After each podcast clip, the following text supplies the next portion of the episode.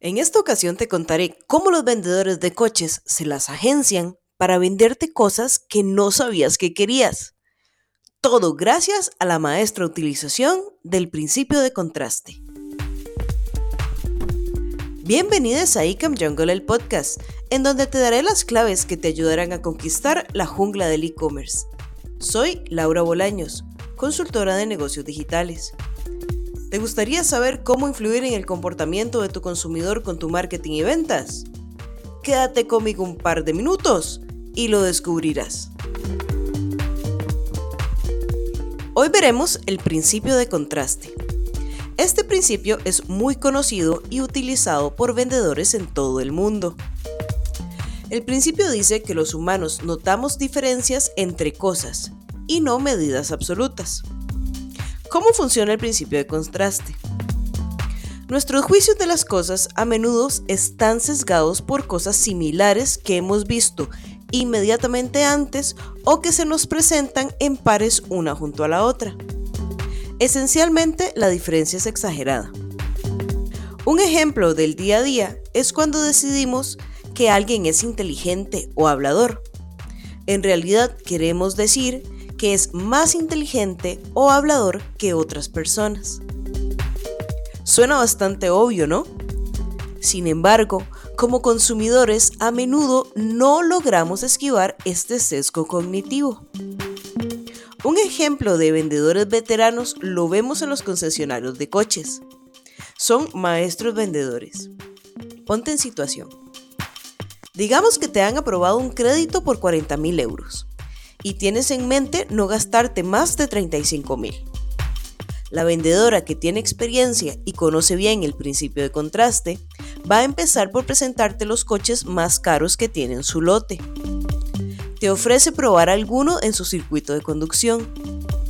Y ahora que ya estás de vuelta con la adrenalina por las nubes de la emoción, ella seguidamente te va a mostrar los coches que están en tu rango de precio y es muy probable que firmes ahí mismo por un coche de alta gama. Ahora viene lo interesante, porque ahí no queda la cosa. Ella también te ofrecerá los extras. Solamente 2.000 euros más y tienes una mejora en el sistema de sonido y además radio satelital. Y por otros 2.000 más tienes asientos de cuero. Sabes que vas un poco fuera de lo que tenías presupuestado pero es que ella también te ha dicho que te lo mereces. Y tú sabes que te lo mereces. Y bueno, cuando ya has firmado para el coche de los 35 mil euros, ¿qué más da poner 4 mil más en la cuenta? Se ve muy pequeño. Te han aplicado el principio de contraste. El truco consiste en agregar los extras de forma independiente. Así, cada vez que un elemento aparezca, el precio en comparación al ya determinado parece muy insignificante. Contrariamente al punto de vista del sentido común, la evidencia apoya la predicción del principio de contraste. Mientras el cliente está ahí de pie firmando el contrato en mano preguntándose qué sucedió y sin encontrar a nadie a quien culpar más que a él mismo, el concesionario de automóviles se queda de pie sonriendo con esa sonrisa cómplice del maestro. Ahora, ¿cómo lo hacemos con el e-commerce? Muy bien, te voy a dar cuatro puntos importantes. 1. Si tienes un producto en oferta, cerciórate de que siempre aparezca el precio anterior al de establecer la oferta. Número 2. Si tienes productos similares de diferente valor, empieza por enseñar el de mayor valor para después ir enseñando escalonadamente los demás. 3.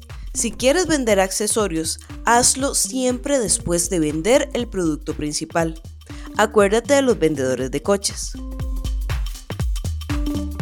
Número 4. Si vas a presentar productos de diferente calidad, muestra siempre primero los de menor. Así conseguirás que los productos sean percibidos con mayor calidad. Recapitulemos. Las personas tendemos a recordar la última cosa que hemos visto o que nos han dicho. Hemos utilizado muchas palabras sofisticadas para resumir en una oración lo que implica el principio de contraste. es básicamente la optimización del valor medio del pedido. Como consumidor, puedes sacar ventaja de este sesgo también. ¿Cómo? Pues comparando los productos más baratos primero. Así, los más caros realmente te parecerán más caros y te permitirá quizá pensarlo un poco más. Con esto dicho, te deseo una semana fantástica en donde cumplas con todos tus objetivos. Muchas gracias por escucharme. Te invito a comentar y a compartir con tus colegas. Hasta el próximo lunes con otro micropodcast de Economía del Comportamiento para Marketing y Ventas.